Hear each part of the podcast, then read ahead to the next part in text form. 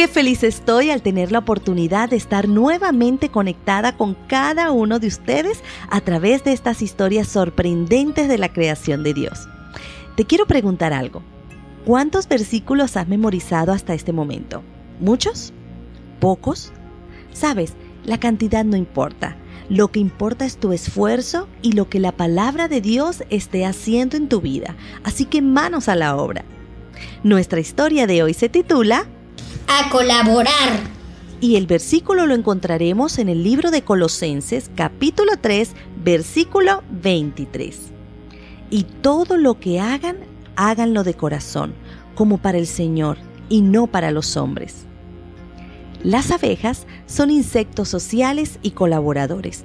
Viven en las colmenas, donde existen tres grupos o clases muy bien organizadas. El primero de esos grupos está conformado por las abejas que vemos normalmente, y son las abejas obreras, encargadas de buscar el alimento para toda la colmena. Este alimento se basa en polen y néctar de las flores. Aparte de eso, estas abejas también se encargan de construir y limpiar la colmena, entre muchas otras tareas hogareñas que benefician a todos allí.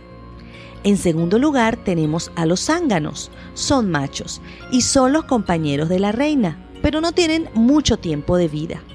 Y en tercer lugar tenemos a la reina, ella se encarga de poner huevos que serán la nueva generación de abejas y también pone orden en el trabajo de la colmena, produciendo una sustancia química que guía el comportamiento de todas las demás abejas. Las abejas establecen una especie de empresa donde todos cooperan, se comunican y comparten el trabajo. Una sola colmena podría contener de 50 a 100 mil abejas las abejas logran sobrevivir porque se mantienen juntas y cada una aporta y trabaja según sus habilidades para el bienestar de su colmena, es decir, para el bienestar de toda la familia. Imaginemos por un momento que alguna de esas 100.000 abejas decidiera no hacer la parte que le corresponde en la colmena, sino sentarse a ver cómo trabajan las demás ¿Y qué tal si un grupo de abejas al ver que esta abeja perezosa se queda sentada, decide entonces no seguir trabajando, ni colaborar en la colmena? Eso sería un caos total, ¿verdad? El trabajo en casa es muy parecido al trabajo de la colmena. Es un trabajo arduo y agotador. Le sería imposible a una sola abeja o a dos realizar todo el trabajo de la colmena. De la misma forma, el trabajo en casa requiere que todos los miembros de ese hogar se mantengan juntos y colaborando. Mientras unos traen el alimento a casa, otros preparan los alimentos y otros, por muy pequeños que sean, colaboran manteniendo el orden de la casa y ayudando en pequeños oficios y tareas. Pero el colaborar en casa no solo requiere que hagamos lo que se nos pide, sino que lo hagamos bien y con la mejor actitud. El versículo de hoy nos dice, y todo lo que hagan, háganlo de corazón, como para el Señor y no para los hombres. Esto quiere decir que debes colocarle un toque especial a tu trabajo en casa y ese toque se llama amor. A nuestro Dios le agrada vernos trabajar y colaborar con entusiasmo y amor.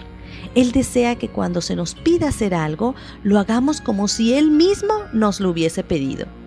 De esta forma demostramos que amamos no solo a Dios, sino a nuestra querida familia. Reúnete con tus padres. ¿Y qué te parece si realizan una lista de la forma como todos los miembros de la familia pueden colaborar en casa? Y luego propónganse cada uno a cumplir con sus responsabilidades. Qué hermoso momento para hablar con nuestro superpoderoso Dios. Cierra por favor tus ojitos para orar. Querido Dios, Muchas gracias por amarme tanto. Ayúdame a responderte con ese mismo amor. Ayúdame Señor a responder también con amor en el trabajo que me corresponde hacer en casa, es decir, mis estudios, mis tareas en el hogar y cualquier otra cosa en la que tú consideres que puedo ser útil. Gracias por todo lo que me das y en especial gracias por perdonar mis pecados. En el nombre de Jesús, amén. Hasta nuestra próxima historia. Y recuerda que te llevo en mi corazón y en mis oraciones. Dios te bendiga.